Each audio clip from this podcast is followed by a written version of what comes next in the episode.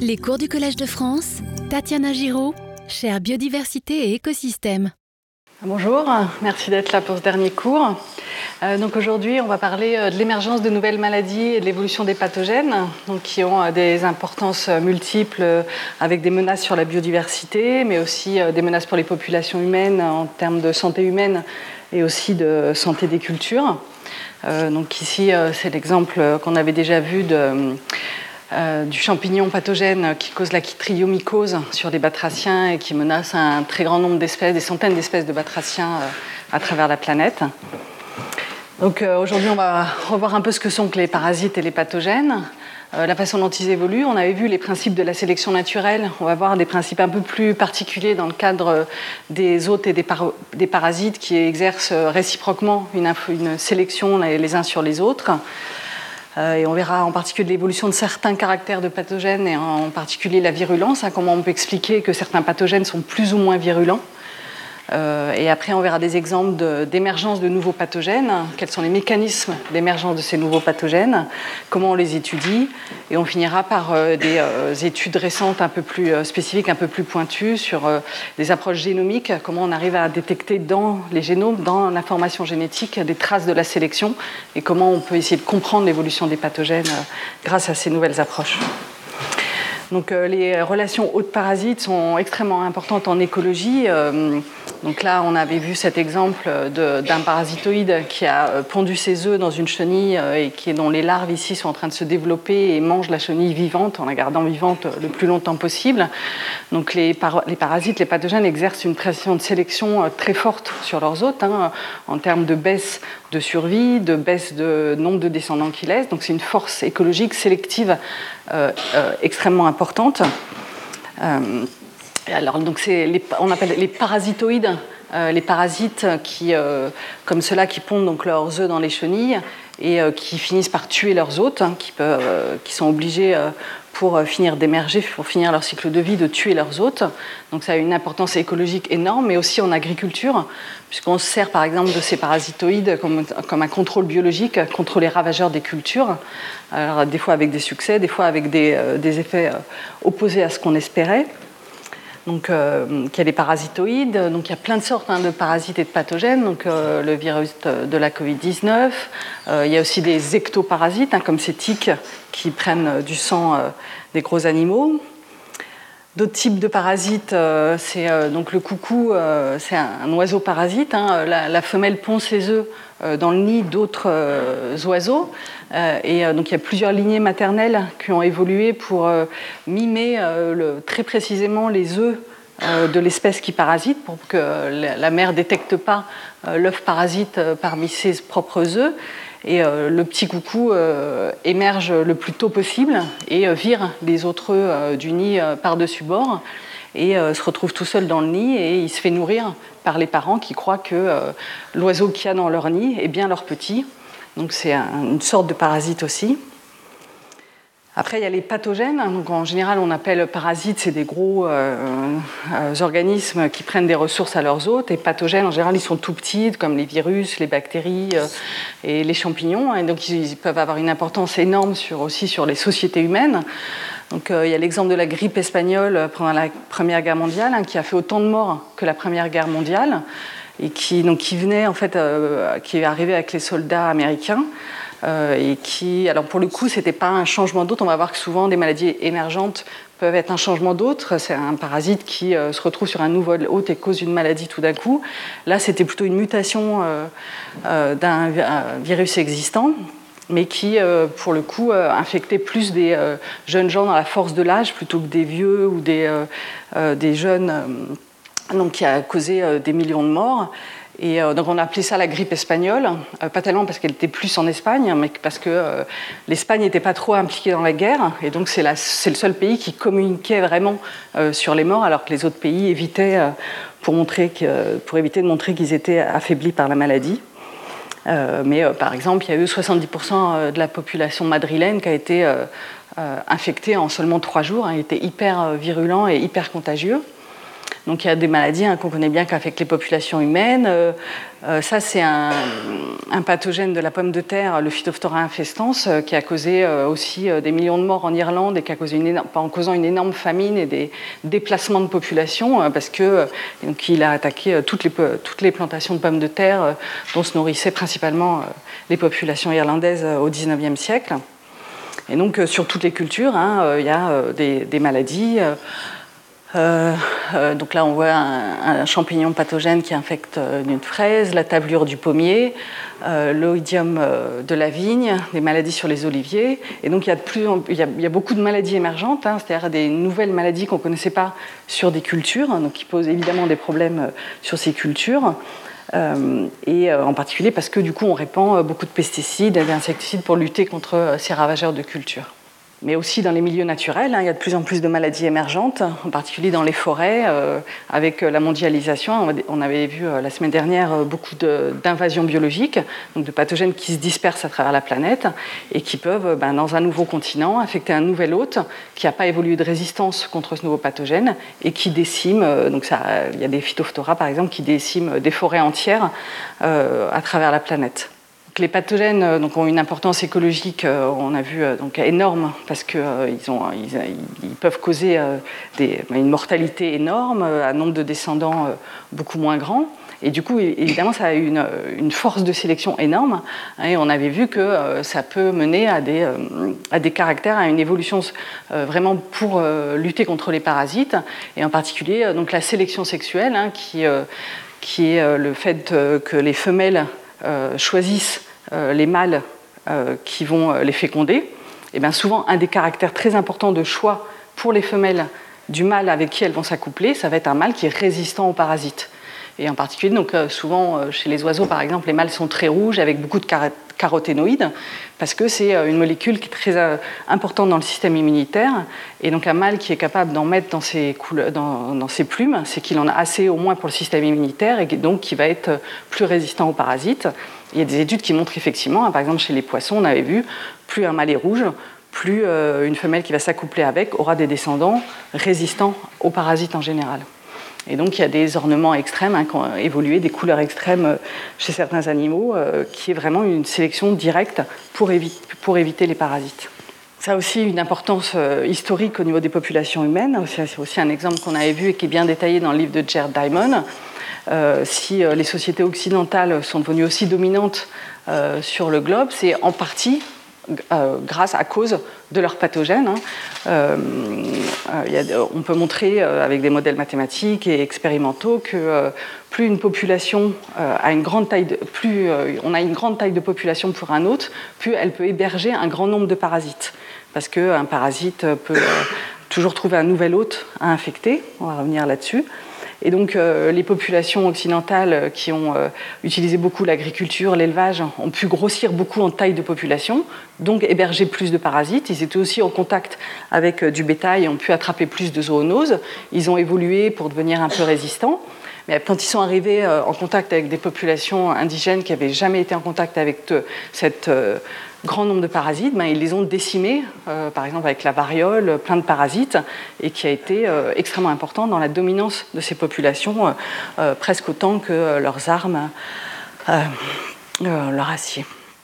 Une autre importance dans l'évolution des hôtes et des parasites, hein, c'est toutes les molécules qu'on utilise dans nos sociétés, qui sont en fait des molécules produites par les plantes pour lutter contre les parasites et les herbivores. Hein, euh, le principe actif de la moutarde, c'est euh, produit par la plante pour être toxique contre les herbivores. Euh, l'aspirine hein, qu'on récupère dans le sol, c'est aussi une molécule qui produit la plante pour lutter contre ces herbivores.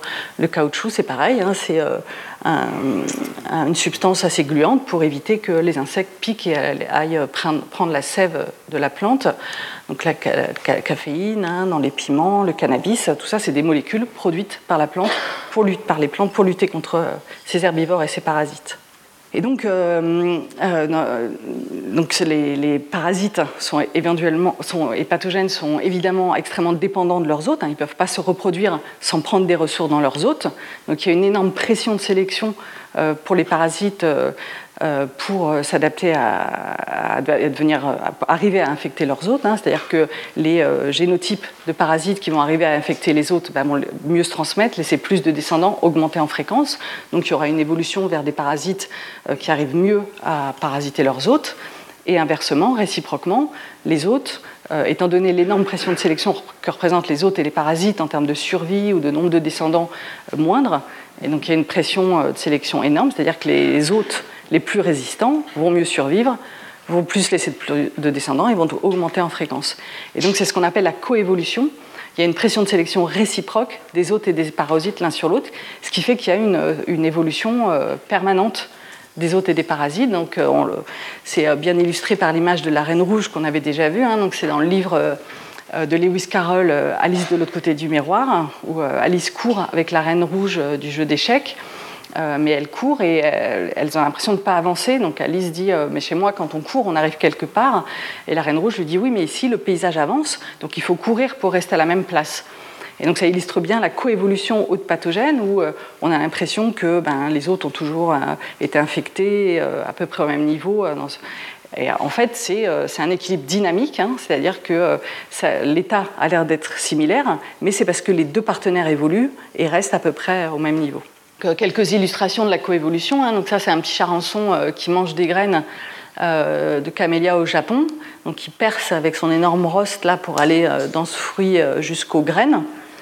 Et donc, euh, il y a eu une coévolution, que dans les régions euh, du nord, on voit que les, euh, les plantes ont évolué des plus gros, des plus gros fruits pour éviter que les insectes puissent aller jusqu'à leurs graines pour les manger, ben, les insectes ont évolué des plus grands rostres pour aller jusqu'à ces graines. il y a d'autres régions, à un autre niveau de la coévolution, où on voit l'insecte à un rostre qui correspond pile à la taille du fruit. Donc il y a eu une coévolution entre les hôtes et les, parasites, Un autre très joli exemple euh, qui a été fait par des euh, chercheurs euh, suisses en utilisant ces daphnies, donc on retrouve dans des flaques, dans des mares, des, organismes assez microscopiques et qui peuvent être de temps en temps infectés par des microsporidies, donc c'est une lignée très proche des champignons.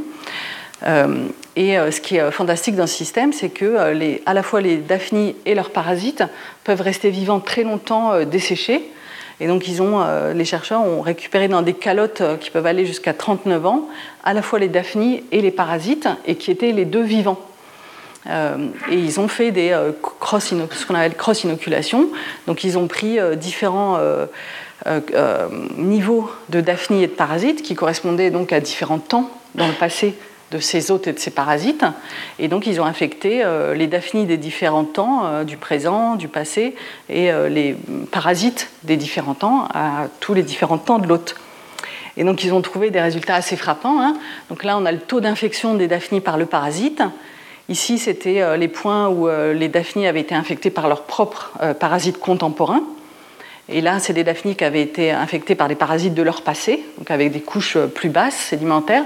Et là, des euh, daphnies infectées par leurs parasites du futur, c'est-à-dire euh, les microsporidies collectées dans des couches plus hautes.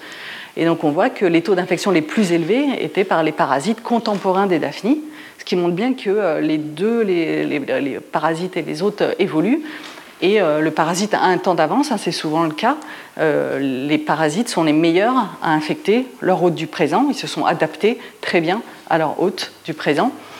Et euh, donc souvent, les parasites ont des, tailles de population beaucoup plus grandes et des temps de génération plus courts, ce qui, fait qu'ils évoluent beaucoup plus vite. Et donc, ils ont souvent un temps d'avance, effectivement, sur les hôtes en termes de, dans la coévolution.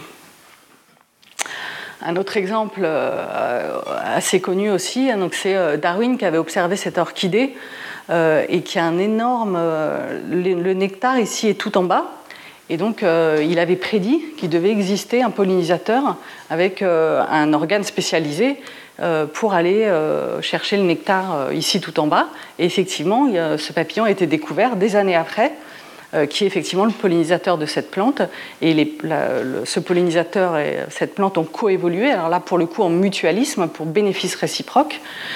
Mais probablement, cette plante a évolué un, un, extrêmement long tube où elle met son nectar au fond pour éviter ce qui existe souvent, des tricheurs, c'est-à-dire des insectes qui vont aller chercher son nectar sans la polliniser. Et donc, pour que son nectar ne serve que à euh, son propre pollinisateur. Donc elle a évolué un, un, organe où elle met son nectar de plus en plus bas et euh, son, euh, son mutualiste a évolué un organe pour aller chercher le nectar de plus en plus long. Donc c'est le principe de la sélection naturelle. Hein. il y a de la variation dans les populations, y compris au système immunitaire, par exemple, chez les mammifères, ou au système qui sert à infecter chez les parasites. Et donc il y a une sélection, il y a de la variabilité. Et donc, par exemple, chez un parasite, euh, un variant génétique qui va faire que le pathogène arrive mieux à infecter un autre, bah, il va mieux se transmettre, il va être surreprésenté dans la génération suivante, et donc euh, son génotype, son variant génétique va être surreprésenté et va augmenter en fréquence. Mais l'aspect euh, particulier de la coévolution hôte-parasite, c'est que ben, l'hôte va aussi évoluer, donc ça ne va pas toujours être le même variant qui va être bénéfique parce que euh, si ce variant-là est bénéfique pour infecter une population d'autres données, mais que du coup, euh, ben, un autre qui dans l'autre, s'il y a un variant génétique qui permet de, résister à ce pathogène qui devient fréquent, ben, le variant génétique de l'autre va être sélectionné, va réaugmenter en fréquence, et donc il y a de l'évolution perpétuelle, de la coévolution. Et donc ça donne euh, plutôt ça. Hein, si on regarde l'évolution des fréquences des variants génétiques gènes, soit du système immunitaire euh, chez les mammifères, des, systèmes de résistance chez les plantes. Euh, donc on, voit euh, souvent bah, des cycles comme ça, où il y a sélection tout d'un coup d'un nouveau variant qui permet de résister à un pathogène, mais quand, quand ce variant devient plus fréquent, bah, l'allèle correspondant, le variant génétique correspondant chez le parasite qui permet de contourner cette résistance va augmenter en fréquence. Du coup, euh, ce variant génétique va être moins avantageux puisque le paragène se sera adapté et il va rediminuer en fréquence. Donc il y a euh, une variation euh, sans cesse des fréquences alléliques, hein, une coévolution. Hein, vous connaissez le proverbe, hein, ce qui ne tue pas ben, mute et essaye encore. C'est la coévolution entre les hôtes et les parasites. On peut se demander euh, euh, quelle va être euh, donc l'évolution de la virulence, pourquoi un parasite peut être plus ou moins virulent, hein, pourquoi il y a des parasites comme la grippe espagnole qui tuaient des jeunes gens entre 30 et 40 ans extrêmement vite, donc très virulents. Hein, on définit la virulence en évolution comme la quantité de dommages causés à l'homme, donc en termes de mortalité ou de nombre de descendants. Pourquoi il y a des virus qui vont juste causer un petit rhume. Euh, on entend souvent euh, dire qu'un parasite n'a pas intérêt à tuer son hôte, en particulier en médecine, souvent.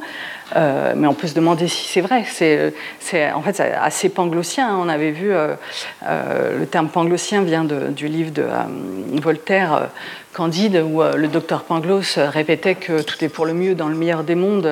et d'ailleurs, on a un nez pour porter des lunettes si on dit euh, un parasite n'a pas intérêt à tuer son hôte, c'est euh, panglossien, c'est-à-dire euh, ce qui est bien pour la population des parasites, c'est de ne pas tuer son hôte pour qu'après il ait toujours des hôtes à infecter.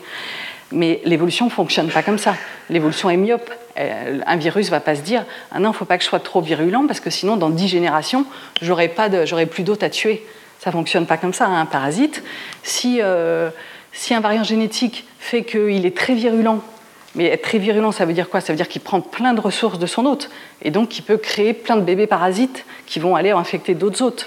Et donc, si le fait d'être très virulent fait qu'il arrive à produire plein de petits parasites qui vont aller infecter plein d'autres, bah, il va augmenter en fréquence dans les populations.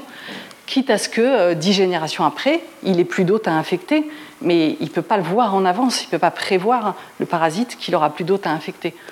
Donc la question, la, seule façon bonne de raisonner, c'est de se dire euh, quel est le niveau de virulence optimal qui permet une meilleure transmission du parasite? C'est ça qui va être sélectionné. Hein. Un variant génétique qui fait qu'il euh, laisse plus de copies de lui-même à la génération suivante. Est-ce que c'est d'être hyper virulent ou au contraire pas trop virulent? Donc la, bonne, la, bonne, façon de raisonner hein, pour savoir euh, quel est le niveau de virulence optimal d'un parasite pour lui-même, c'est quel est le niveau de virulence qui lui permet de maximiser sa transmission. Hein, si le fait de tuer tout de suite son hôte fait qu'il bah, a pris très vite plein de ressources et il peut infecter plein d'autres euh, nouveaux hôtes euh, à côté. Hein, on a vu à Madrid, en trois jours, il y avait 70% de la population infectée. Donc il était hyper virulent, mais hyper contagieux, hyper transmissible. Et donc euh, le fait d'être virulent là, augmentait sa transmission. Donc on peut se demander de quoi dépend le niveau. Pourquoi? Il y a quand même des virus qui sont pas trop virulents et d'autres qui le sont très. Donc de quoi on peut se demander quels sont les paramètres qui vont faire qu'un virus ou une bactérie est plus ou moins virulente. Et donc il y a plein de facteurs qui peuvent jouer sur ce niveau de virulence. Déjà, il y a le mode de transmission. Hein, on appelle ça euh, le mode de transmission horizontal ou vertical. Alors, un mode de transmission horizontal, ça va être quand un parasite est transmis des parents aux descendants, hein, horizontalement, euh, verticalement, des parents aux descendants. Et horizontalement, c'est quand un parasite il est transmis euh, aux autres dans la population de sa même génération. Et donc ça, le, fait d'être transmis horizontalement ou verticalement, ça change drastiquement euh, le niveau de virulence optimal, puisque évidemment, un parasite qui est transmis des parents aux descendants, s'il empêche son hôte de faire des descendants, s'il le tue rapidement, il ne va pas se transmettre.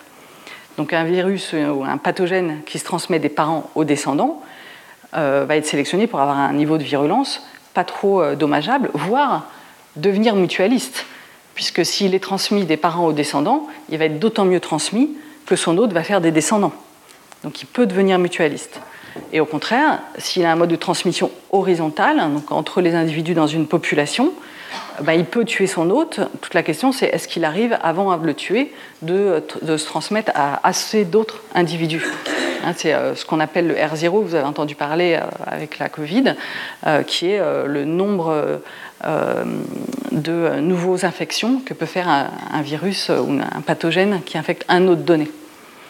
Et donc ces champignons-là, qu'on appelle épicloés, ils sont assez intéressants parce qu'ils peuvent être soit à transmission horizontale, soit à transmission verticale.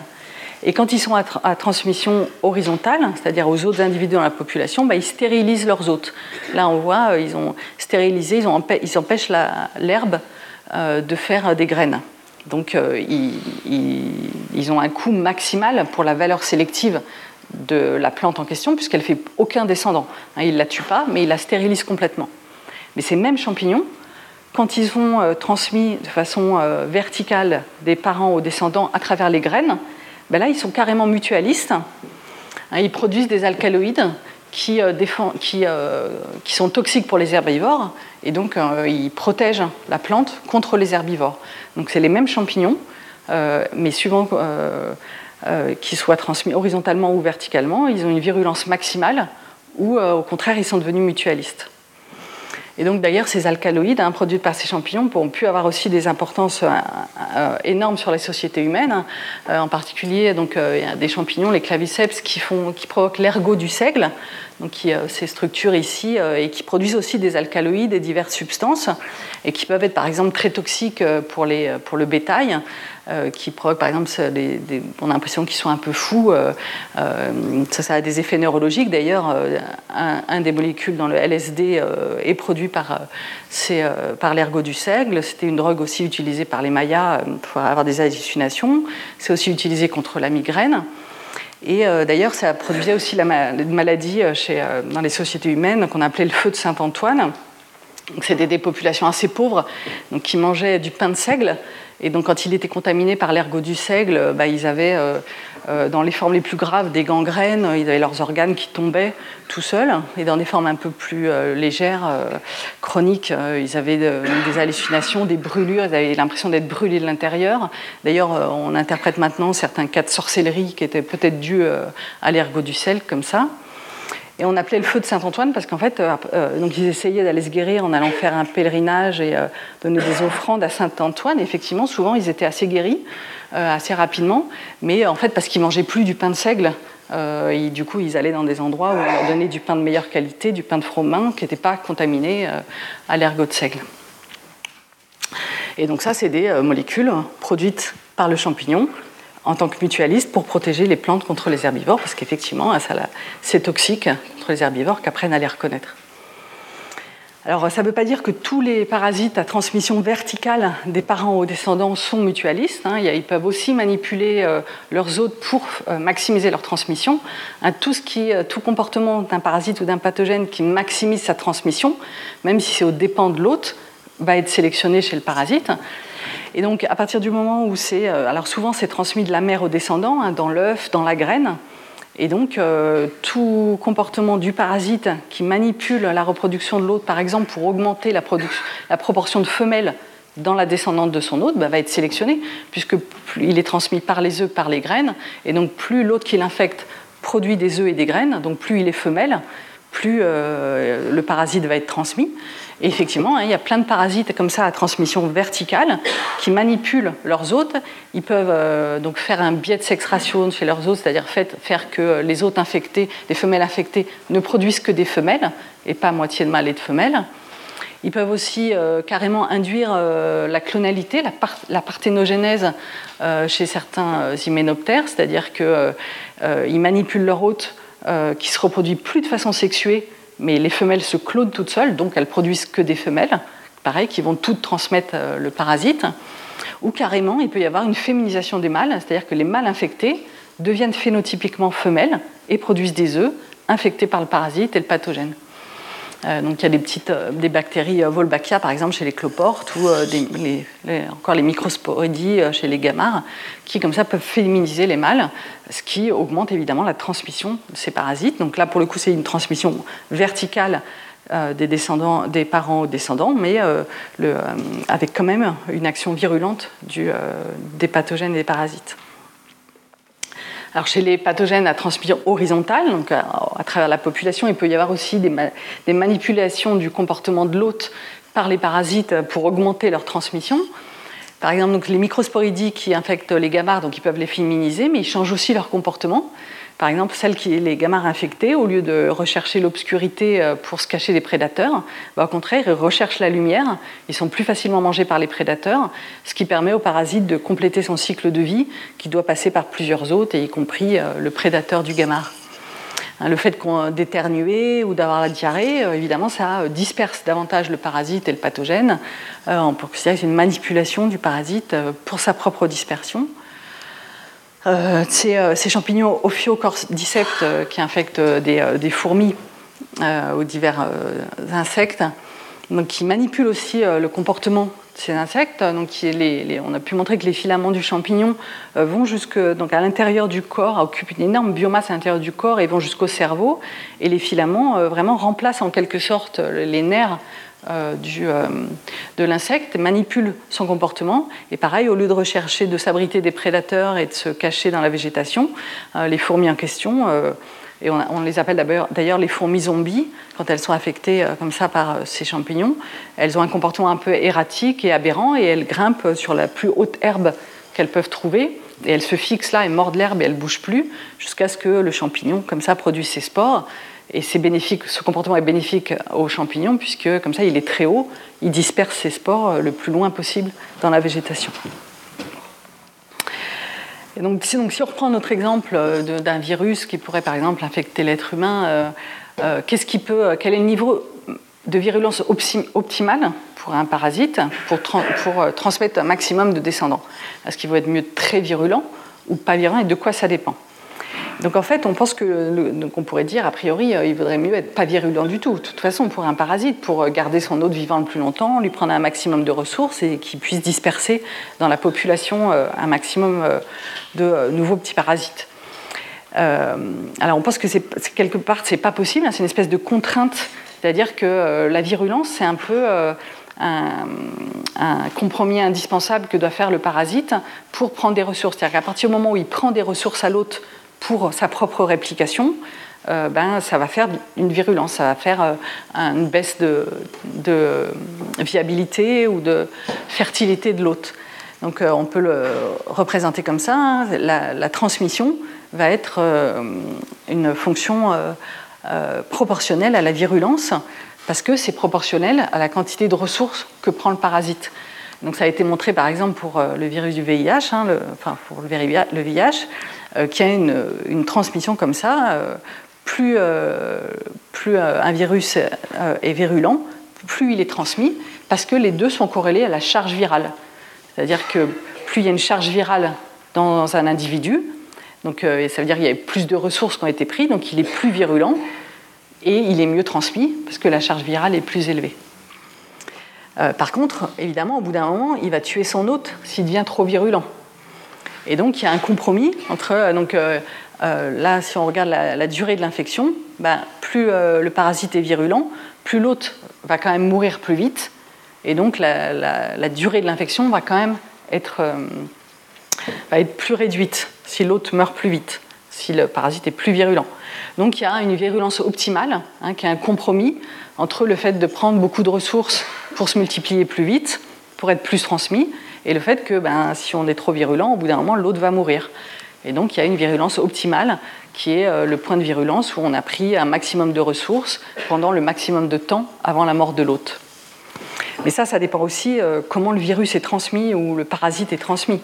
Euh, par exemple, il y a des, si c'est encore des microsporidies qui infectent ces moustiques, ben, de toute façon, ils sont transmis dans l'environnement qu'à partir du moment où ils font exploser leur hôte, le moustique. Donc, de toute façon, ils ne peuvent pas être transmis s'ils n'ont pas tué leur hôte. Donc ils prennent un maximum de ressources pour, avoir un maximum, pour faire un maximum de microsporidies dans le, dans le moustique avant qu'il éclate. Donc là, euh, la virulence optimale du parasite, c'est une virulence maximale. Par contre, pour un parasite euh, comme ici la myxomatose du lapin, il est transmis euh, par contact entre les lapins.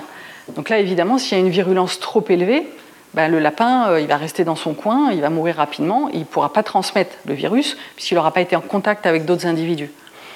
Et donc, par exemple, on avait introduit la myxomatose en Australie pour euh, contrôler la population des lapins. On avait introduit un virus hyper virulent.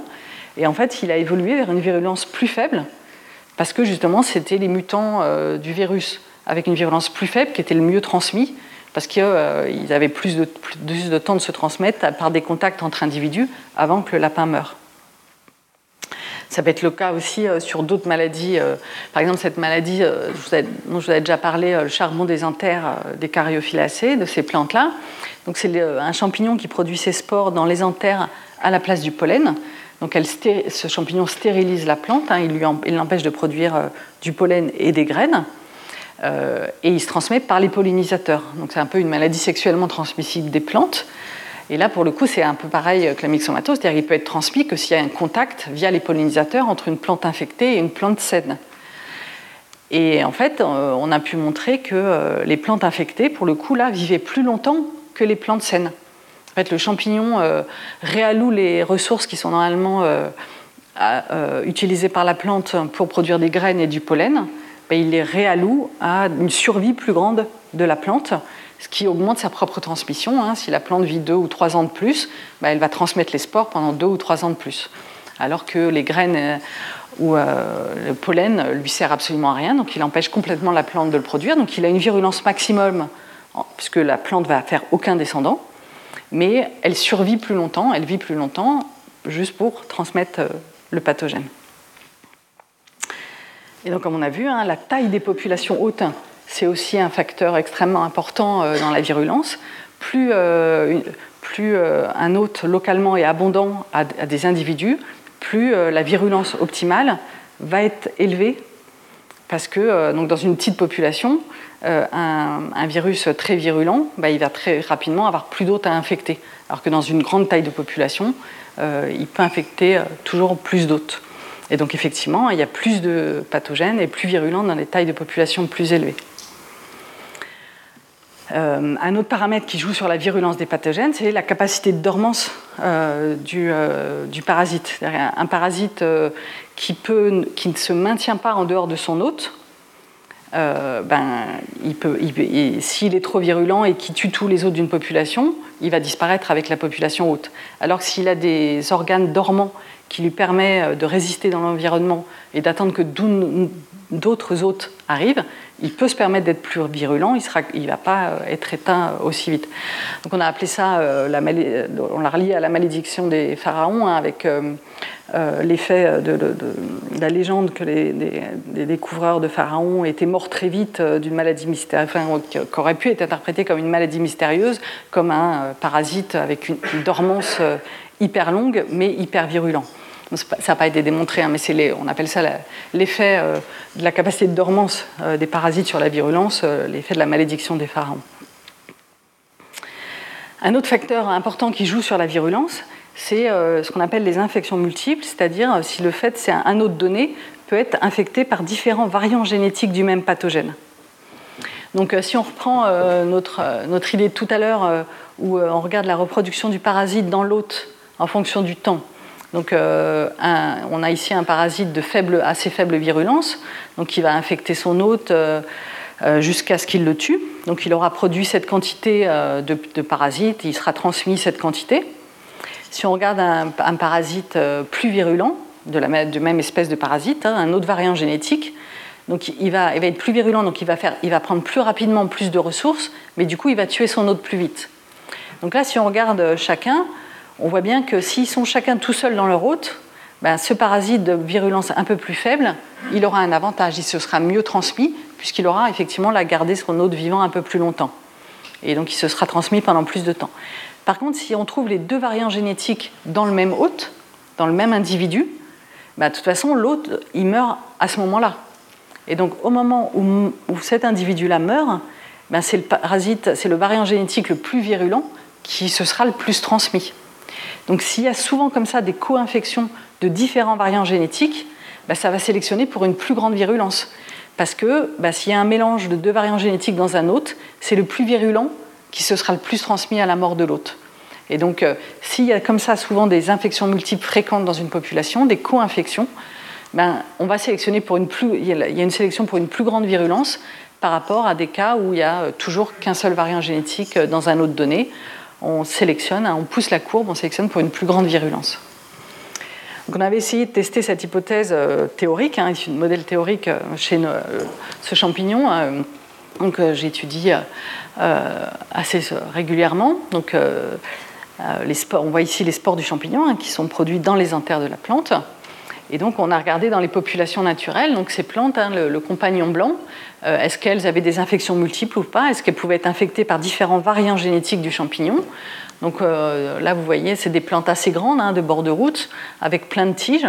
Et donc les plantes peuvent être complètement malades. Toutes les plantes, toutes les fleurs là portent les spores du champignon. Et donc on a étudié avec des marqueurs génétiques pour voir si ces différents variants qui infectaient différentes fleurs de la même plante.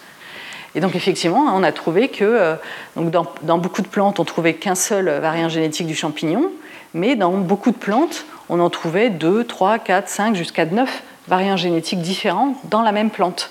Donc qui se partageaient les ressources, qui étaient en compétition pour les ressources dans la même plante.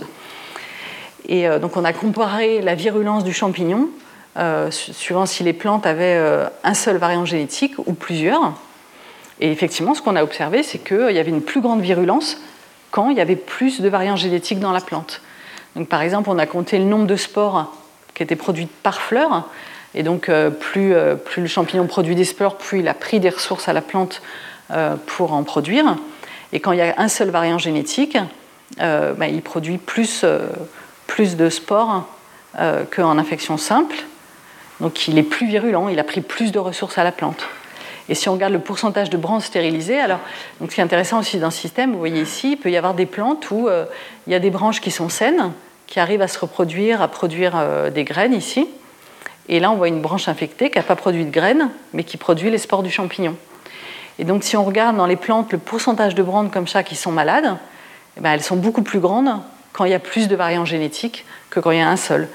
Et donc, euh, c'est intéressant, c'est comme si le, champignon pathogène sentait euh, s'il était en compétition avec d'autres individus parasites dans la plante et adaptait en temps réel son comportement et devenait plus virulent si il sentait qu'il avait des compétiteurs dans la plante haute. Donc c'est un comportement, ce qu'on appelle un peu plastique, et donc a été sélectionné en amont.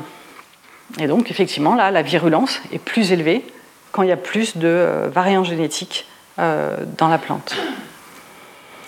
On peut regarder ce qui s'est passé aussi bah, avec euh, le, virus de la Covid-19. Hein. donc il y a des, études, des, équipes françaises qui ont étudié un peu bah, le rapport justement entre la contagiosité, donc la transmission du parasite et sa virulence, hein, avec les différents variants, le variant initial A1 et les variants alpha, bêta, gamma, delta. Et on voit qu'ils suivent euh, extrêmement bien cette courbe de euh, bah, plus euh, il est virulent, plus il est contagieux, donc plus il prend de ressources à l'autre, plus il arrive à augmenter sa transmission. Et avec, il suit bien une belle courbe où là, c'est pas viable. Hein. si on est trop virulent, trop et pas assez contagieux, on n'arrive pas à se transmettre assez. Et alors, donc, si on arrive à, plotter sur ce graphe le dernier, le dernier variant à Omicron, alors lui, euh, il paraît euh, pas collé dans la courbe. Hein. Il est très contagieux et très peu virulent dans une zone qui est a priori prédite par les, modèles, comme étant non viable pour le virus.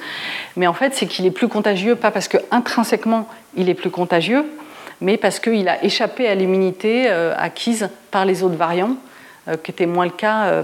Donc c'est plutôt, il est contagieux, mais sur un troisième axe qui est l'évasion immunitaire et qui n'est pas sa, contagiosité intrinsèque comme on pouvait le mesurer ici sur les variants précédents. Et effectivement, hein, si on plotte par exemple euh, les différents variants, encore une fois, donc alpha, bêta, gamma, euh, omicron, sur une espèce de carte antigénique, c'est-à-dire que sur ce graphe, plus deux variants sont proches, euh, plus en fait ils sont empêchés. C'est-à-dire que ici, si quelqu'un a déjà eu le variant alpha, ben, il, va être assez protégé contre le variant, gamma qui est juste à côté. Par contre, il va être moins protégé contre le variant delta qui est plus loin. Plus les variants sont proches ici, plus euh, l'immunité qu'ils ont euh, induit chez l'hôte va protéger euh, un variant proche. Et on voit que Omicron, effectivement, est très loin de tout cela. C'est-à-dire que l'immunité acquise par les autres due à des infections à ces variants-là protège très peu contre Omicron. Et donc, ce qui était aussi intéressant, donc on peut, euh, de la même façon qu'on avait vu, hein, on construit des phylogénies, c'est-à-dire euh, on regarde euh, la similitude génétique entre les variants pour construire leur histoire évolutive. Et contrairement à ce qu'on aurait peut-être pu s'attendre, bah, aucun des variants préoccupants qui sont apparus hein, ne descendait d'un variant préoccupant précédent. C'est-à-dire qu'on aurait pu imaginer que le bêta soit issu des variants alpha et que le gamma soit issu lui-même des variants bêta. Et en fait, on voit qu'ils se branchent tous assez loin, euh, assez anciennement dans la phylogénie, c'est-à-dire qu'ils euh, ne dérivent pas les uns des autres, mais ils dérivent d'un pool de, variants génétiques qui, historiquement avaient émergé un peu avant.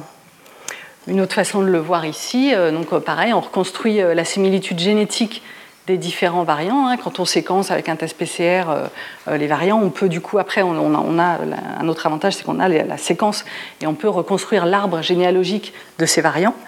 Et on voit bien, euh, ben, encore une fois, un Omicron, il ne dérive pas ni de alpha ni de delta. On voit qu'ils se branchent très anciennement dans cette généalogie, c'est-à-dire qu'ils dérivent tous d'un pool indépendamment et pas les uns des autres. Donc, euh, plus globalement, hein, on, peut, faire le même genre d'études en, construisant euh, la généalogie euh, des variants qui ont infecté les populations humaines avec celles qui infectent d'autres populations animales. et donc, de la même façon, hein, plus, les variants, les virus sont proches, plus génétiquement ils sont proches, et donc plus ils partagent un ancêtre commun récent. Donc on voit ici quelques variants euh, qui ont infecté euh, les populations humaines, ici des variants qui ont infecté des chauves-souris, euh, ici des pangolins et d'autres chauves-souris. Et donc on voit bien que les variants humains sont les plus proches de ce qu'on connaît actuellement qui est infecté des chauves-souris. Et donc il y a même une étude de l'Institut Pasteur très récente qui a montré que donc, ceux qu'on trouve les plus proches des variants humains, c'est ces chauves-souris du Laos est très proche euh, génétiquement vraiment des variants humains, avec seulement une ou deux différences dans le domaine de la protéine, dans la protéine spike. Hein, vous savez qu'elle est euh, essentielle pour l'infection euh, des populations humaines parce qu'elle se lie à un récepteur humain. Donc, on a vu hein, l'évolution des parasites et des pathogènes, la coévolution, l'évolution de la virulence. Et donc maintenant, on va essayer de voir un peu euh, différents cas de maladies émergentes, c'est-à-dire euh, des nouvelles maladies qui n'existaient pas sur des nouveaux hôtes, et donc à quoi c'est dû? En particulier, certains sont dus à des invasions biologiques, c'est-à-dire euh, des transports par le commerce de plantes, par exemple, par le déplacement des populations humaines. donc des invasions biologiques, donc des transports d'un pathogène dans un nouveau continent où il n'existait pas jusque-là, ou euh, des changements d'hôte, c'est-à-dire euh, le parasite euh, qui change d'hôte, qui infecte tout d'un coup un nouveau, nouvel hôte et donc qui, cause une maladie émergente sur ce nouvel hôte. Donc il y a plein de maladies émergentes actuellement et qui sont dues par exemple à des invasions biologiques. on avait déjà vu le chancre du châtaignier, donc c'est un champignon, le Cryphonectria, qui, qui, vient d'Asie et qui a envahi l'Europe et les États-Unis et l'Amérique du Nord. Donc en Europe, il n'est pas trop virulent, il ne cause pas trop de dégâts sur les châtaigniers parce qu'il est lui-même infecté par un virus qui le rend hypovirulent.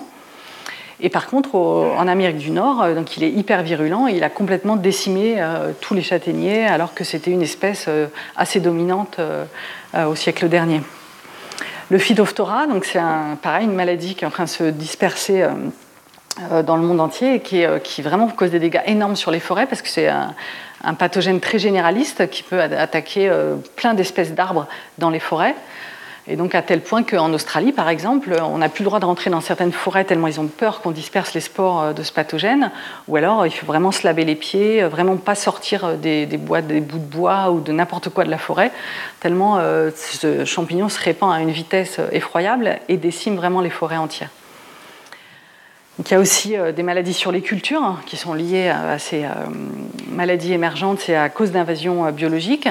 Donc là, par exemple, euh, une maladie sur le blé au Bangladesh. Euh, donc au Bangladesh, au Pakistan, il y a vraiment des maladies hyper virulentes sur le blé. Et donc là, ils sont obligés de brûler toutes les cultures, tellement ils ont peur que ça, se disperse, euh, ça se répand à une vitesse effroyable.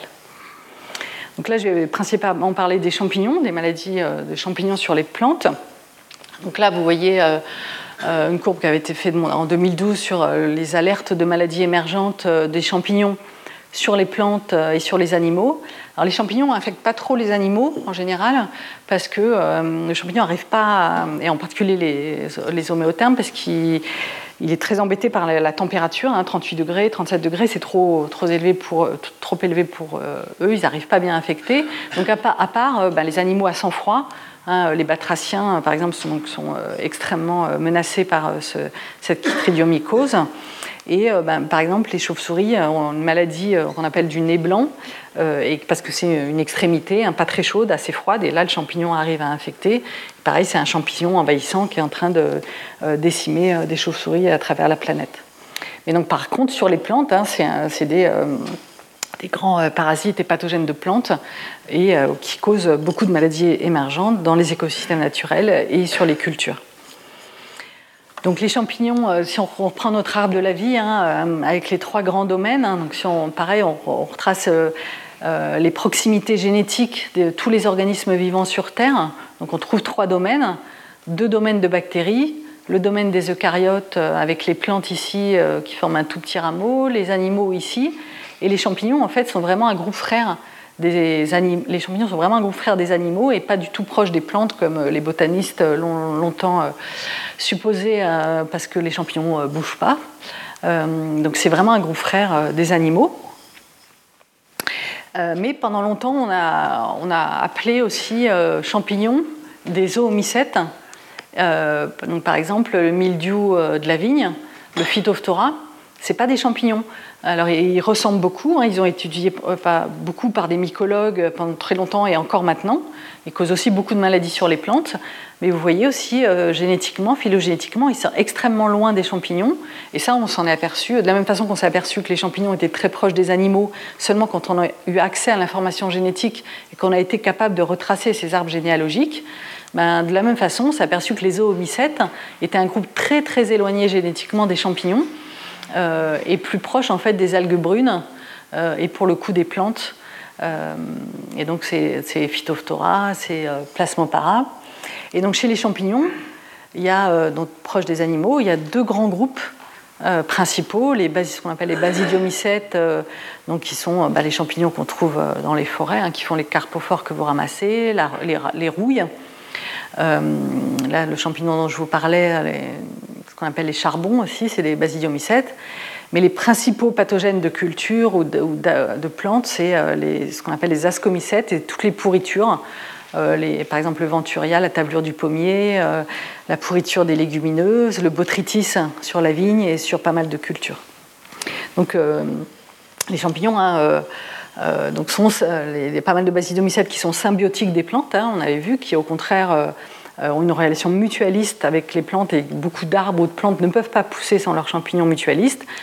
Et au contraire, il y a beaucoup de champignons pathogènes des plantes. Donc on va voir quelques exemples d'invasions biologiques euh, qui ont euh, créé des nouvelles maladies de plantes dans des nouvelles régions.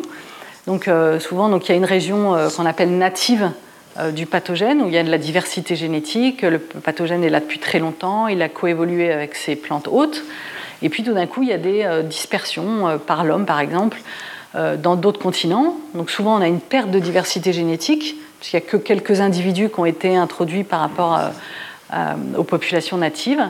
Et bah, parfois, il change d'hôte, il cause une maladie sur un nouvel hôte, ou il devient plus virulent et il cause une nouvelle maladie. Donc, on a étudié en particulier euh, l'invasion euh, du mildiou de la vigne, donc un noomycète, hein, un, peu, proche des algues vertes, euh, qui cause des gros dégâts sur les cultures, sur les vignobles du monde entier, et qui a été envahi depuis l'Amérique, qui a envahi l'Europe et le reste du monde depuis l'Amérique du Nord. Et donc, euh, on s'est demandé bah, quel, a été le scénario d'invasion du mildiou, comment ça s'est passé. Donc, aux États-Unis, il y a plusieurs euh, vignes sauvages. Euh, donc, il y a, par exemple, on les appelle avec leur nom latin Estivalis, Riparia, Vinifera, Vulpina. Donc, il y a, on, a représenté ici dans différentes couleurs. On voit ici les vignes sauvages et elles ont chacun des populations de mildiou de cette omécète qu'on appelle Plasmopara viticola et qui infecte aussi, qui parasite euh, les vignobles euh, du monde entier. Hein. Donc on a collecté euh, des souches dans tous les vignobles du monde entier et presque et dans les vignes natives d'Amérique du Nord.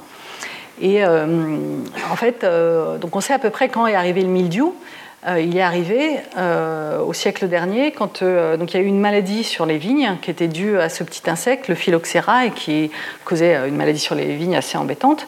Et donc les Européens ont importé d'Amérique du Nord des porte-greffes résistants au mildiou et euh, au phylloxéra. Et en important ces euh, porte-greffes résistants au phylloxéra, bah, de façon involontaire, ils ont importé du mildiou et qui s'est dispersé euh, en Europe.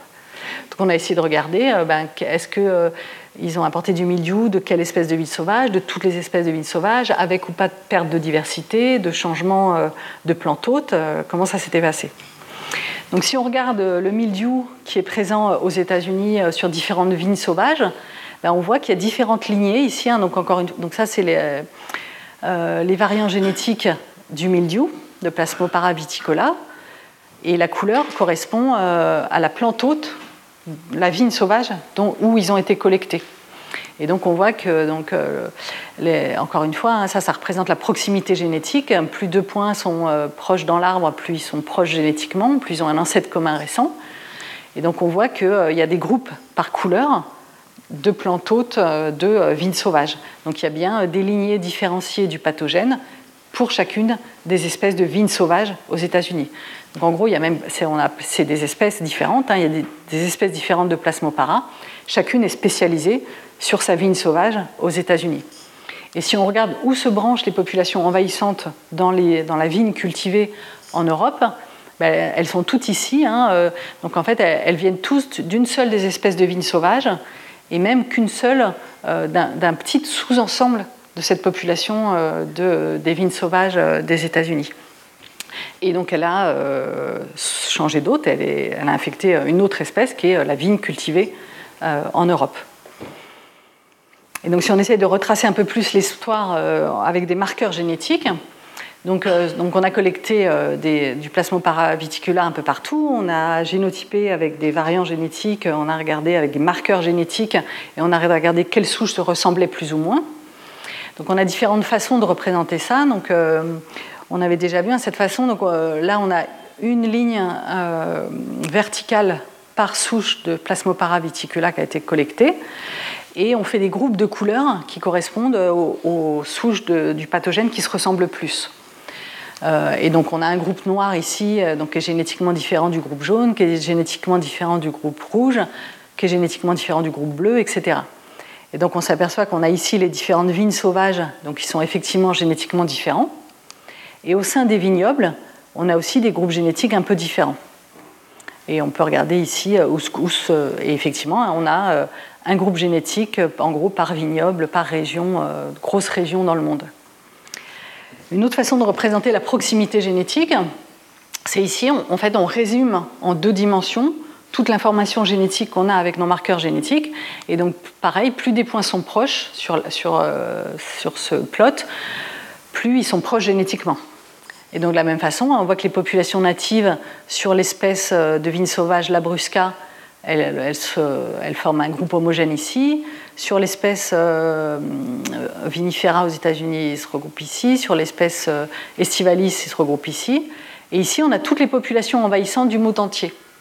Donc ce qu'on voit, c'est qu'effectivement, il y a très peu de diversité génétique ici, même si on arrive à faire des groupes génétiques un peu différenciés, toutes les populations envahissantes, là, elles sont quand même très proches génétiquement les unes des autres.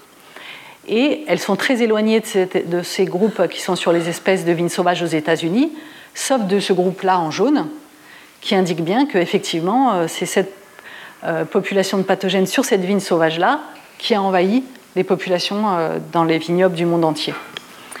Et donc si on essaye de séparer un peu ces populations envahissantes en représentant que celles-là sur les deux axes, ici on enlève les populations natives pour arriver à éclater un peu ce groupe-là et voir les proximités génétiques. Donc c'est ce qui est là ici. Effectivement, on voit que les groupes de différentes couleurs sont homogènes entre eux et différenciés des autres groupes des différentes couleurs. Euh, donc euh, il y a eu effectivement une invasion à partir de seulement quelques souches euh, d'une seule espèce de vigne sauvage aux États-Unis, mais après il y a eu quand même une différenciation quand les souches ont envahi le monde entier. Donc on peut essayer d'essayer, on a essayé de chercher à comprendre bah, comment s'était fait la dispersion. Est-ce que les souches de vignes sauvages ici ont envahi chaque vignoble indépendamment, ou est-ce qu'ils ont d'abord envahi l'Europe euh, avec euh, l'invasion avec l'import de porte-greffes résistants, et de là ils ont envahi le reste du monde entier, euh, ou est-ce qu'il y a eu des sauts intermédiaires? Donc déjà, on s'est focalisé sur l'Europe. Hein. Est-ce qu'il y avait regardé la structure génétique en Europe? Et de façon assez intéressante. Donc là, encore une fois, donc là, en regardant que l'Europe, on a une barre par souche qui a été récoltée et une couleur par groupe génétique. Donc on voit qu'il y a deux groupes génétiques hein, quand même qui correspondent à S-OS, avec, euh, ce n'est pas deux groupes complètement distincts puisqu'il y a un peu un gradient euh, au niveau intermédiaire et qui correspond en fait assez bien euh, à la structure politique. Hein. Pendant très longtemps, il y a eu très peu d'échanges commerciaux entre ces deux groupes politiques et qui correspond du coup à, qui a permis une différenciation génétique de ces pathogènes. Et on trouve ça chez pas mal d'autres organismes envahissants. Hein. Par exemple, on a étudié l'ambroisie aussi, qui est une plante envahissante très allergène, donc très gênante. Et on a trouvé aussi une différenciation comme ça euh, très nette entre euh, les groupes Est et Ouest, euh, dû à, un moindre échange commerciaux entre les groupes Est et Ouest pendant très longtemps. Et donc on a essayé d'essayer de comprendre à l'échelle mondiale hein, comment s'est fait la dispersion du mildiou entre les vignobles. Et alors pour ça, on utilise maintenant des, approches statistiques très puissantes ce qu'on fait, c'est qu'on établit plein de scénarios différents. Donc on dit ben, peut-être que c'est venu d'abord des États-Unis, en Europe, puis après ça a dispersé dans les vignobles du monde entier, ou peut-être c'est arrivé des États-Unis directement, à chaque fois indépendamment dans les vignobles, ou peut-être que c'est arrivé euh, d'abord en Afrique du Sud, puis après en Europe, puis après là, puis après là. Donc on construit comme ça les différents scénarios généalogiques, on simule plein de séquences génétiques hein, suivant ces différents scénarios, et on regarde quel scénario produit des données génétiques qui sont les plus proches des données observées réelles génétiques et donc c'est ce qu'on voit ici. On a plein de points euh, qui correspondent à toutes les simulations qu'on a faites sur tous les scénarios euh, différents et nos données observées en jaune. Et donc le scénario euh, qui produit les données qui, dans lesquelles tombent nos données observées doit correspondre au scénario le plus probable d'invasion. Et donc euh, le scénario euh, favorisé qui apparaissait le plus probable, euh, qui expliquait le mieux nos données génétiques, c'était celui-là. C'est-à-dire qu'il y a eu un import du mildiou en Europe de l'Ouest d'abord, probablement avec ses porte-greffes résistants au phylloxéra, puis un petit saut en Europe de l'Est, puis depuis l'Europe, on n'est pas arrivé à distinguer c'était depuis l'Europe de l'Ouest, de l'Est, ou les deux, euh, il n'y avait pas assez de différenciation entre les deux groupes Est-Ouest pour arriver à faire la différence. Mais en tout cas, depuis l'Europe, il y a eu, euh, par les échanges commerciaux, hein, les, imports de cépages euh, européens très connus dans les différents vignobles, ben, import du mildiou aussi.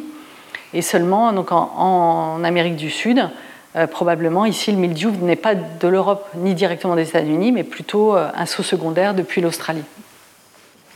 Donc euh, on arrive maintenant avec des marqueurs génétiques, des approches statistiques à reconstruire vraiment finement et avec un, très grand pouvoir euh, statistique le scénario des invasions biologiques. et donc, si on regarde la diversité génétique dans les populations natives du pathogène sur les différentes espèces de vignes sauvages et dans les différents vignobles, et ça, c'est donc l'espèce de vigne sauvage dont vient le mildiou sur les vignobles, on voit qu'il y a une baisse de diversité génétique dans les populations envahissantes, et d'autant plus qu'on est plus loin dans, le, dans les scénarios, dans les sauts de scénarios. Donc effectivement, il y a ce qu'on appelle un goulet d'étranglement, une baisse de diversité génétique suivant euh, lors des invasions. D'ailleurs, pendant longtemps, ça a été un peu un paradoxe. On s'est dit, mais comment est-ce que des populations peuvent devenir envahissantes alors qu'elles euh, ont perdu de la diversité génétique euh, par rapport à leur population native alors, donc, on a essayé d'étudier un peu donc, sur ces champignons pathogènes ou, ou pathogènes, de voir un peu qu'est-ce qui s'était passé quand ils sont devenus envahissants euh, lors d'une invasion biologique. Euh, donc on voit ici euh, qu'il y avait pas mal de cas en marron où on n'avait pas de données, mais quand on avait des données, ben, il y en a beaucoup qui avaient changé d'hôte, donc ils, causaient une nouvelle maladie sur un nouvel hôte. Par exemple, le, chancre du châtaignier, hein, il infectait en Asie, parasitait en Asie une autre espèce de châtaignier. Il a changé d'espèce, il est devenu plus virulent. Souvent, ils ont changé de mode de reproduction. Ils sont devenus, par exemple, souvent clonaux. Ils se reproduisent sans reproduction sexuée. Ils ont perdu souvent la diversité génétique, hein, et pourtant ils sont devenus envahissants. Et euh, donc ils ont perdu la diversité génétique, mais souvent il y a eu des introductions multiples de différentes populations. Et donc ça restaurait quand même un certain, de, la, diversité génétique. Et souvent il y avait des hybridations entre des espèces différentes ou entre des populations différentes, ce qui permettait quand même de nouvelles combinaisons génétiques et restaurer un peu de diversité génétique. Et une autre explication à ce paradoxe, euh, alors plus dans les plantes ou les animaux envahissants, euh, c'est que euh, donc, quand, ils arrivent dans un nouveau territoire, en fait, ils laissent leurs ennemis derrière. C'est-à-dire que dans leur région native, souvent, ils sont contrôlés par leurs propres parasites, leurs pathogènes, leurs prédateurs, alors que dans un nouvel environnement qu'ils envahissent, ben, des fois, ils n'ont plus de pathogènes, plus de prédateurs, ce qui leur permet d'être écologiquement dominants. Alors on va voir euh, quelques études qu'on a fait, donc euh, un peu plus pointues sur des études qu'on a fait sur euh, donc ce champignon sur lequel on travaille dans mon équipe, qu'on appelle microbotrium, le charbon des anthères. Donc là, vous voyez un dessin euh, fait par Charles Darwin hein, dans une de ses euh, correspondances qu'il avait avec euh, Lydia Baker. Il s'était intéressé à ce champignon, alors moins en tant que pathogène, mais parce qu'il changeait le sexe phénotypique de la plante. Hein. donc cette espèce de plante, le compagnon blanc, elle est dioïque, c'est-à-dire qu'elle fait des plantes mâles et des plantes femelles.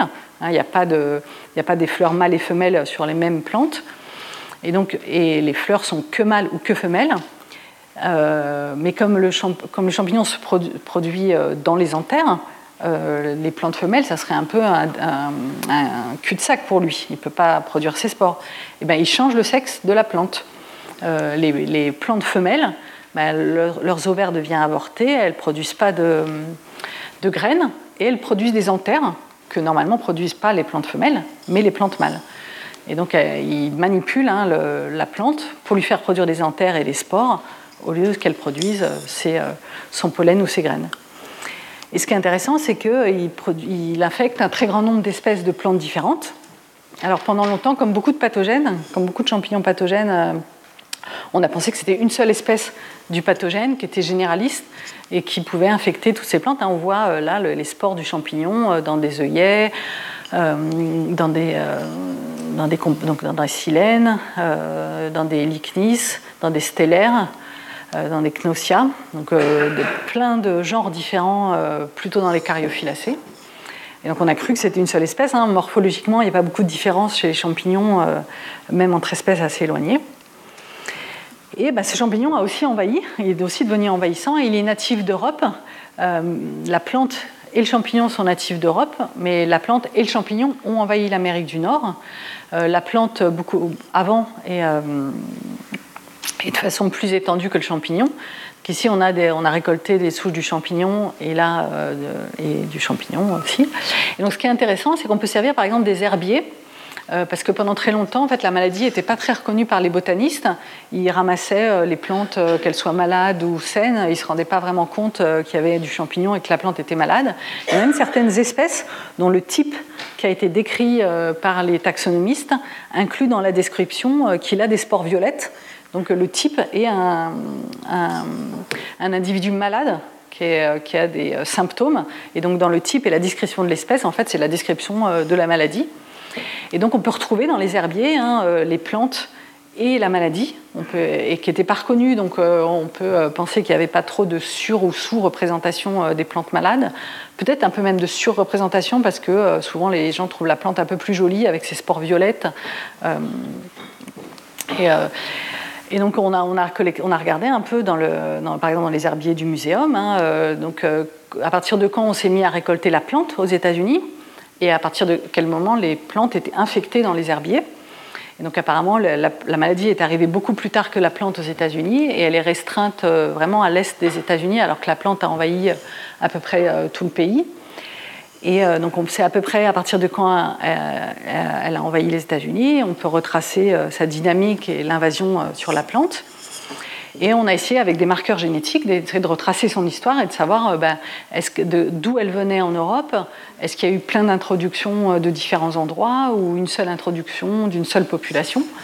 Donc on a fait la même chose, on a, pris plein d'échantillons, on a euh, analysé avec des marqueurs génétiques et on a refait le même type d'analyse où ici on a un individu champignon euh, chaque ligne verticale est un individu champignon et les couleurs représentent les groupes génétiques homogènes différents des groupes d'autres couleurs. Et donc on voit qu'il y a des groupes euh, assez différenciés en Europe, hein, suivant les pays. Donc ici on a les groupes génétiques représentés en Europe avec différentes couleurs. Euh, et on voit le groupe aux États-Unis, bah, ils sont tous bleus, qui correspond au groupe écossais. Et donc on peut en déduire que bah, c'est seulement une population écossaise qui a envahi euh, les États-Unis. Et d'ailleurs, il y a très peu de, variabilité génétique. Hein. Il y a probablement que juste 2-3 individus champignons qui ont été euh, introduits et qui sont en train d'envahir les États-Unis. Donc euh, là, c'était les maladies émergentes par invasion biologique et par changement d'hôte. Alors c'est aussi un aspect intéressant à étudier chez les pathogènes, comment ils se diversifient, par quel mécanisme évolutif sur les hôtes différents. Et donc on peut regarder en particulier, euh, est-ce que les parasites euh, ont codivergé avec leurs hôtes hein? On a ici une phylogénie en noir des plantes hôtes par exemple, et en rouge du parasite. Donc il peut y avoir une codiversification, c'est-à-dire qu'au fur et à mesure que la, que la plante forme des nouvelles espèces, bah, le parasite il suit, il fait des espèces spécialistes euh, sur la plante. Ou alors, un autre cas extrême, bah, à un moment il y a un parasite qui arrive dans un groupe de plantes déjà euh, diversifiées, et il se met à faire des sauts d'hôtes, des changements d'hôtes, et euh, il, se met à spécialiser en changeant d'hôtes euh, sur différentes plantes hôtes. Et alors pendant longtemps, il y a eu un peu une confusion entre la coévolution et ce qu'on appelle là la codivergence, la cospéciation. Les scientifiques supposaient un peu que comme il y avait beaucoup de coévolution entre les hôtes et le parasite, eh ben, il devait y avoir de la codivergence, que c'était un peu la même chose. Et d'ailleurs, ils utilisent de façon indifférenciée souvent coévolution pour cette codivergence. Alors qu'a priori, euh, il n'y a aucune raison. Il peut très bien y avoir de la coévolution qui est euh, euh, vraiment à l'échelle d'une population à court terme une sélection réciproque de l'un sur l'autre et que ça résulte dans des changements d'hôtes. et on peut même imaginer que ça serait plus probable qu'un parasite échappe à la résistance au hôte en sautant sur un nouvel hôte plutôt qu'à long terme de la codivergence. Et pourtant, pendant longtemps, euh, les scientifiques ont supposé que, euh, puisqu'il y avait de la coévolution, il devait y avoir de la codivergence dans la plupart des systèmes hôtes parasites. Et ça a été une des premières études qui a été faite pour vérifier que ça se passait bien comme ça, a effectivement montré de la codivergence. C'était entre euh, des poux et des gaufres, des petits mammifères, où ils ont effectivement trouvé, c'est-à-dire que quand on reconstruit la généalogie, la phylogénie des hôtes et des parasites, on trouve que ça superpose complètement. C'est les mêmes euh, euh, relations génétiques et les mêmes datations de temps. Ça s'est produit au même moment. Et en fait, euh, maintenant, il y a de plus en plus d'études qui sont faites et on le retrouve pratiquement jamais ce cas-là. Pratiquement de toutes les relations hôtes-parasites, c'est plutôt des sauts d'hôtes qui ont mené à la diversification, à la spécialisation des parasites. C'est le cas par exemple euh, donc chez mes champignons préférés, hein, le charbon des anthères. Vous voyez ici euh, la phylogénie euh, des plantes hôtes avec les silènes, les œillets. Donc encore une fois, hein, plus ils sont proches dans l'arbre, plus ils sont proches génétiquement, plus ils ont un ancêtre commun récents. Et si on reconstruit l'arbre, la phylogénie des microbotriums, des champignons, on voit que ça n'a rien à voir. Hein. Ils n'ont pas du tout la même phylogénie. Et on voit qu'il y a eu plein de sauts d'hôtes au cours de la diversification. On a, essayé de regarder un peu si c'était général, et effectivement, en, regardant dans toute la littérature, on a regardé un peu quel était euh, le nombre de cas où il y avait euh, de la co-spéciation, de la codivergence, ou des cas où il y avait des sauts d'hôtes. Donc il y avait des cas où on ne pouvait pas trancher. il y avait très peu de cas en fait où il y avait de la codivergence, et c'était pratiquement toujours des mutualistes et pas des parasites. Et par contre, chez tous les parasites où on a vraiment pu euh, trancher, donc le plus souvent, il y avait une, euh, incongruence euh, topologique, c'est-à-dire que les phylogénies étaient très, différentes, ce qui montrait bien qu'il n'y avait pas de codivergence, ou dans un, plus petit nombre de cas, les, phylogénies se ressemblaient, étaient superposables, mais avec des temps très différents entre les hôtes et les parasites. Les parasites avaient des branches beaucoup plus courtes que celles de leurs hôtes, qui montraient qu'ils s'étaient quand même diversifiés sur une phylogénie d'hôtes déjà existante. Euh, donc ça, c'est euh, comment se sont diversifiés les hôtes et les parasites, hein, souvent par des sauts d'hôtes. Mais on peut se demander évolutivement, hein, on avait vu dans le cours euh, sur la spéciation, sur la formation des espèces, que c'est pas si évident de comprendre comment on peut avoir une diversification en espèces différentes. Hein. une diversification, ça veut dire qu'ici, il y a des individus qui refusent de se croiser entre eux. Si on représente ici les individus en rouge et les croisements en bleu, ben, si on veut, doit y avoir une, diversification en espèces différentes, en lignées différentes, par exemple spécialisées sur des hôtes différents, il faut qu'à un moment, euh, les individus ici euh, ne se croisent plus les uns avec les autres, sinon il y a homogénéisation des variants génétiques et il ne peut pas y avoir diversification en, lignées différentes adaptées à des milieux différents. Euh, donc là, on avait vu un exemple. Hein, par exemple, ces deux papillons-là sont capables de se reproduire entre eux, de produire des hybrides, mais ces hybrides ne sont pas reconnus par, leurs prédateurs comme étant toxiques et sont plus mangés. Donc ça fait un isolement génétique. Les hybrides, ici, ça stoppe les flux de gènes, les échanges génétiques. Et donc on peut se demander pour les parasites hein, comment ça peut se produire. Euh, comment il peut y avoir, pourquoi est-ce qu'il n'y a pas euh, une espèce de pathogène hyper généraliste qui va être capable de prendre des ressources à tous les autres qui existent euh, dans l'environnement? On peut imaginer qu'il aurait un avantage. Un parasite hyper généraliste, il pourrait infecter n'importe quel hôte. Donc pourquoi? Alors déjà, il faut qu'il n'y ait une adaptation optimale à tous les autres, en fait, soit pas possible, qu'il y ait des contraintes à ça. Sinon, évidemment, un parasite qui serait très bon à infecter tous les autres dans l'environnement, bah, il aurait un énorme avantage sélectif. Hein, il faut qu'il y ait des contraintes qui font qu'un généraliste soit moins bon qu'un spécialiste. Hein. Euh, on peut être un généraliste, c'est-à-dire faire beaucoup de choses, mais un peu moins bien qu'un spécialiste qui va, par exemple, infecter un seul hôte, mais beaucoup mieux. Euh, on avait vu l'exemple pour ça des oiseaux euh, parasites, et, des oiseaux plus spécialistes à l'ouest, par exemple, dans les milieux agricoles ou des espèces plus généralistes. Donc ce qu'on avait vu là euh, comme exemple, c'était euh, si on avait une ressource qui est par exemple une taille de graine dans l'environnement, euh, une espèce spécialiste, elle va être plus efficace à manger la taille de graine qui est la plus fréquente. Une espèce généraliste, elle va pouvoir manger plus de ressources différentes, mais elle va être moins efficace peut-être à, exploiter la ressource la plus abondante. Donc ça peut être deux stratégies un peu différentes qui peuvent avoir chacun une valeur sélective assez élevée et être sélectionnées. Mais chez les pathogènes, c'est un peu différent de ce système-là. On n'a pas comme ça un pic de ressources euh, gaussien dans l'environnement. Les hôtes, les espèces hôtes différents, c'est, euh, ça correspond un peu. Euh, donc on avait vu cette notion de hum, paysage adaptatif. Hein. Si on représente ici la valeur sélective, c'est-à-dire la survie, le nombre de descendants que peut produire ici un pathogène en fonction de caractères différents, ben, le fait qu'il y ait des hôtes très différents dans son environnement, par exemple ici une fraise ou euh, la vigne infectée par la pourriture grise, ben, on peut imaginer que ces, deux plantes, ont des mécanismes de résistance très différents. Et donc, euh, peut-être qu'être capable d'infecter euh, la fraise ou être capable d'infecter la vigne, ça demande des un arsenal biochimique complètement différent, voire incompatible.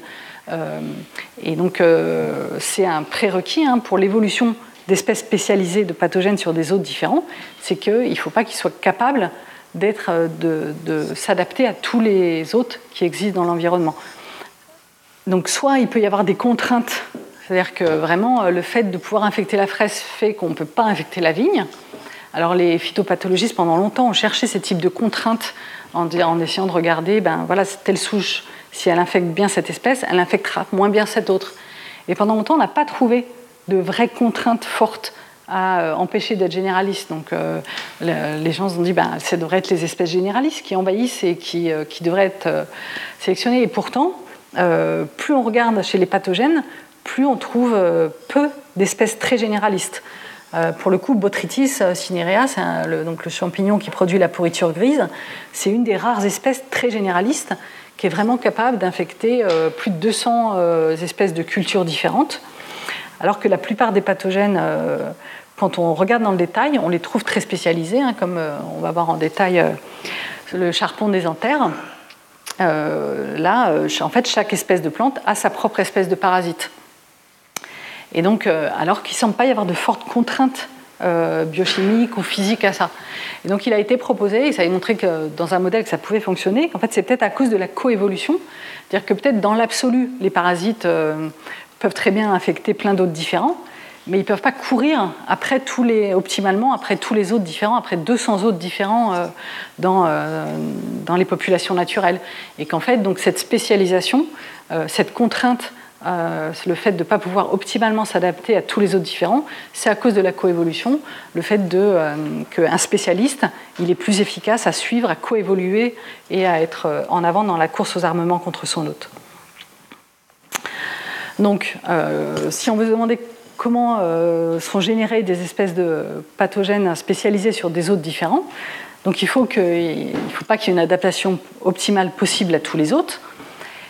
Mais étant donné ça, admettons que ce n'est pas possible, il faut quand même arriver à stopper les flux de gènes ici pour que euh, permettre aux lignées d'arrêter de s'homogénéiser et de faire des lignées différentes.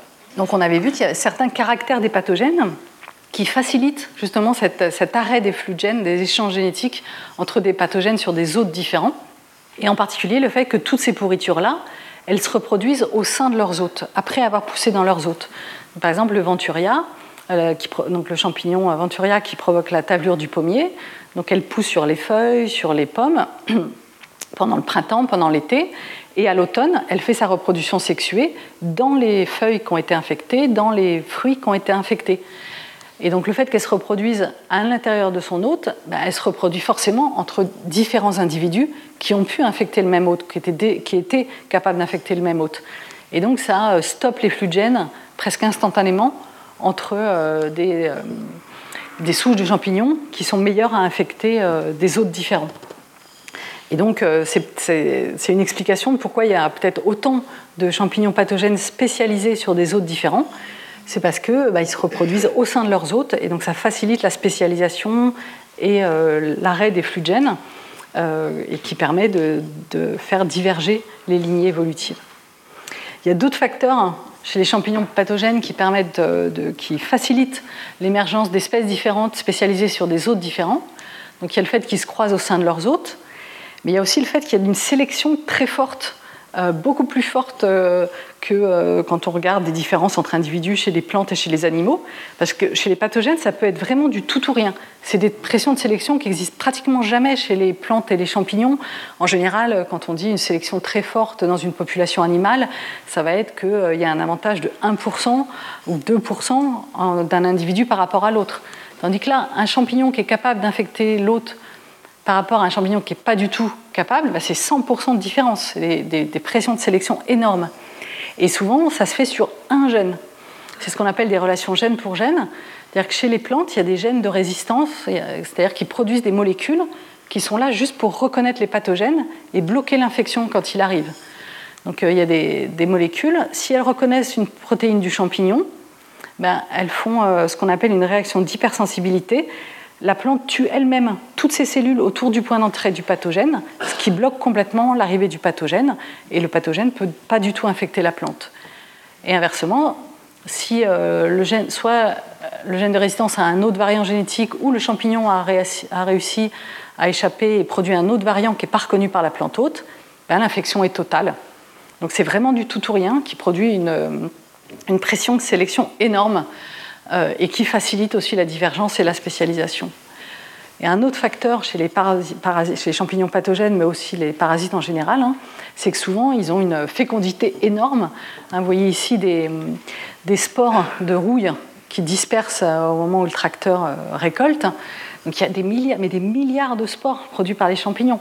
Et dans les modèles mathématiques, par exemple, de, formation des espèces, quand on essaye de voir comment se forment des espèces de plantes ou de champignons, bah, quand on essaye de faire tourner ces modèles avec le nombre de descendants des champignons, bah, ça tourne juste pas. C'est immensément plus grand. Et du coup, ça permet à la fois d'avoir une population plus élevée avec plus de mutations, et aussi ça permet cette forte sélection euh, parce qu'avec une sélection où c'est du tout ou rien, euh, quand il y a une population de 100 individus, ben, il ne reste plus personne à la fin. Donc là, c'est une sélection énorme, mais sur des milliards de spores. Et donc tous ces facteurs-là font que euh, ben, c'est beaucoup plus. Enfin, la, spécialisation de champignons pathogènes sur des hôtes différents et, se fait très facilement. Et c'est pour ça que peut-être qu'il y a des spécialisations sur les autres euh, dans la nature et qui se fait aussi euh, en temps réel. Hein. On va voir quelques exemples où ça se fait, euh, la, spécialisation se fait en temps réel, donc dans les populations naturelles, mais aussi sur les cultures. Et donc on a pu l'observer par exemple sur donc, Venturia, le champignon responsable de la tablure du pommier. Donc on a, il y avait des pommiers sensibles à la tablure, donc sur lesquels on mettait plein de pesticides. Donc on s'est dit, ben, on va faire des pommiers résistants euh, qui permettent de bloquer complètement euh, l'infection du champignon. Donc on a introduit par euh, croisement avec des populations d'autres espèces de pommiers sauvages un gène de résistance dans le pommier. Donc effectivement, hein, la tablure n'arrivait plus du tout à s'installer, le champignon pathogène été complètement bloqué, n'arrivait plus du tout à infecter. Mais ça n'a pas duré longtemps. le champignon a réussi à contourner et à, fait, perdre la molécule qui était reconnue par cet arbre résistant et il y a une population qui s'est mise euh, à infecter euh, les arbres résistants. Mais en fait, dans les mêmes vergers, il n'y avait pas, du tout d'échange génétique entre ces deux populations euh, pendant dix ans, alors qu'elles étaient complètement à portée de dispersion de spores. Mais ces champignons-là n'étaient pas capables d'infecter ces arbres-là, et ces champignons-là n'étaient pas capables d'infecter ces arbres-là. Et comme la reproduction sexuée se fait à l'intérieur des feuilles infectées des plantes, mais ils n'échangeaient pas du tout de matériel génétique. Et donc on avait euh, en direct hein, une émergence d'une nouvelle euh, euh, presque espèce, enfin lignée de champignons spécialisés sur un nouvel arbre résistant et qui échangeait plus de matériel génétique avec la population précédente. Et donc on a fait ça plein de fois hein, chez le pommier, on a introduit plein de gènes de résistance et à chaque fois le champignon a contourné le gène de résistance. Et donc en fait il est devenu beaucoup plus virulent, beaucoup plus agressif que les populations ancestrales. Et donc, euh, on avait fait une étude où on regardait le pourcentage de maladies sur des feuilles de pommier, donc sur le pommier cultivé et euh, sur euh, ce pommier sauvage asiatique, en affectant avec des populations soit qu'on trouvait sur ce pommier sauvage asiatique, soit des populations qu'on trouvait sur le pommier cultivé, ou soit des hybrides. Et donc on voit que sur le pommier cultivé, ben, il n'y a que sa propre population euh, de champignons euh, qui est capable de l'infecter, hein, puisqu'on a tellement introduit de gènes de résistance. Donc à chaque fois, le pathogène a évolué des nouvelles. Euh, il a de contourner la résistance, il est toujours capable d'infecter ce pommier cultivé, alors que les populations sauvages ne sont pas capables de l'infecter.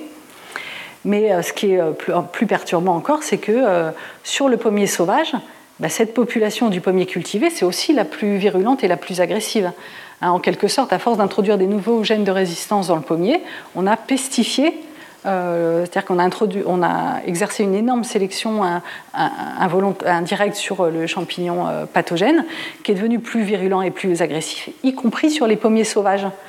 Euh, et donc ces populations de pommiers sauvages asiatiques, hein, elles sont menacées par la déforestation et par ces pathogènes de pommiers cultivés qu'on a pestifiés et qui deviennent vraiment problématiques. Et donc, euh, c'est un peu le cas dans toutes les cultures. Hein, quand on a, à chaque fois qu'on introduit presque un gène de résistance, ben, le pathogène contourne en quelques années cette résistance. Un exemple ici sur la rouille du blé, donc c'est un champignon, une rouille qui, donc on voit les spores ici du champignon. Et donc on voit au cours des années ici, on a introduit par croisement différents gènes de résistance dans le blé. Et on voit ici les pathogènes, la virulence. et donc, à chaque fois qu'on a introduit, par exemple, la, résistance YR6, ben, rapidement, il y a un nouveau virulent qui est arrivé. Hein, en deux ans, on a introduit la, résistance YN9. Ben, très rapidement, le pathogène est devenu virulent. Hein, les pathogènes évoluent très vite, y compris contre les cultures. Alors, euh, juste quelques exemples donc, euh, de ce qu'on a fait pour finir sur le champignon donc, pathogène des cariophyllacées. Donc, pendant longtemps, comme je vous ai dit, on a cru que c'était une seule espèce de pathogène généraliste qui infecte toutes ces plantes hôtes. Donc, on a essayé de regarder un peu génétiquement euh, est-ce que c'était le cas ou est-ce qu'il y avait de la spécialisation. Donc, ça, c'est le cycle de vie du pathogène donc, qui produit ses spores dans les fleurs. elles sont transmises par les pollinisateurs sur les plantes saines. Elle germe, hein. donc là c'est la spore euh, diploïde du champignon qui germe euh, et qui produit tout de suite un if euh, qui envahit la plante et au printemps suivant, la plante produit à nouveau des fleurs malades. Et donc on a essayé de regarder est-ce que c'était des lignées différentes qui infectaient les différentes espèces de plantes et qu'est-ce qui stoppait les échanges génétiques entre les lignées de champignons qui infectent les différentes lignées de plantes. Donc ce qu'on a fait, c'est on a regardé est-ce qu'il y avait des échanges génétiques entre les différentes lignées sur les plantes différentes. Donc on a collecté de nouveau plein de souches de champignons différents. On a étudié avec des marqueurs génétiques et on a essayé de retracer leur généalogie. Et donc l'idée, c'est que euh, bah, si ça c'est une espèce, hein, donc il y a des flux de gènes hein, par, définition, et donc euh, les, différents gènes qu'on va séquencer vont, vont pas raconter la même histoire, puisqu'il y a eu de la recombinaison. Par contre, si c'est deux lignées évolutives qui n'ont plus d'échange génétique, bah, chaque gène va raconter la même histoire, hein, puisqu'il n'y a plus d'échange génétique entre ces deux groupes. Et donc c'est ce qu'on a fait en récoltant euh, des souches de champignons sur plein d'espèces différentes. On a reconstruit leur généalogie. On a essayé de regarder si ça correspondait un peu à de la géographie. Ça n'avait pas l'air de correspondre du tout à de la géographie. Par contre, effectivement, il y avait un clade différencié par espèce hôte. Donc euh, vraiment des lignées différentes, spécialisées chacune sur leur espèce hôte et comme on a vu, hein, avec euh, des sauts d'hôtes et pas de la codivergence entre les hôtes et les pathogènes. Et donc on a essayé de regarder qu'est-ce qui bloquait un peu les flux de gènes, hein, pourquoi, comment il y a pu y avoir de la, euh, spécialisation là, parce que pour le coup, ça c'est un champignon euh, qui se reproduit avant d'infecter son hôte et pas dans son hôte, comme le Venturia ou le Botrytis. Donc il ne peut pas y avoir cet effet qui empêche les flux de gènes, le fait qu'ils se reproduisent dans leur hôte, hein, il se reproduit avant ils se, croisent entre souches avant d'infecter son hôte. Donc on, a regardé un peu euh, dans quelle mesure des souches collectées euh, sur différentes plantes donc on peut regarder euh, au microscope est-ce qu'elles acceptent de se croiser entre eux, est-ce qu'on peut regarder en serre, est-ce que les, hybrides arrivent à infecter les plantes. Et ce qu'on a trouvé, c'est que, ben, en fonction de la distance génétique entre les espèces sur les différentes plantes hôtes, il y a une augmentation graduelle de l'isolement reproducteur, et même si les espèces sont dans le même environnement, c'est-à-dire qu'il n'y a pas tout de suite un arrêt des flux de gènes, ça a l'air d'être graduel.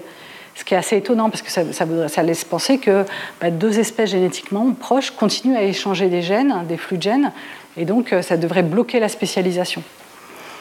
Et donc ce qu'on s'est aperçu, c'est que là, dans, ce cas-là, sur ce pathogène-là, il y a euh, un effet de, l'autofécondation du champignon pathogène. Hein. En fait, il s'autoféconde beaucoup sur la plante hôte. Et donc, si on imagine euh, qu'il y a des spores de deux espèces différentes qui arrivent sur une même plante hôte, donc euh, il y a plein de spores qui arrivent, ils font un peu d'autofécondation, de temps en temps ils se croisent avec un autre, mais globalement, si les hybrides sont un peu moins bons, comme il y aura toujours de toute façon euh, des, des autofécondations, qui, même si elles sont un peu meilleures, bah, elles vont toujours réussir à infecter euh, la plante hôte. Et donc, euh, finalement, ça bloque complètement les flux de gènes parce qu'il y a énormément de compétition pour infecter une plante hôte donnée entre des hybrides et des non-hybrides. Et il suffit que des non-hybrides aient un tout petit avantage pour que, en fait, il n'y a que eux qui persistent euh, dans l'environnement. Et donc, ça facilite énormément cette spécialisation euh, en, espèces. Donc c'est un autre mécanisme qui permet d'avoir des espèces spécialisées de façon euh, euh, plus facile hein, que chez des plantes ou des animaux.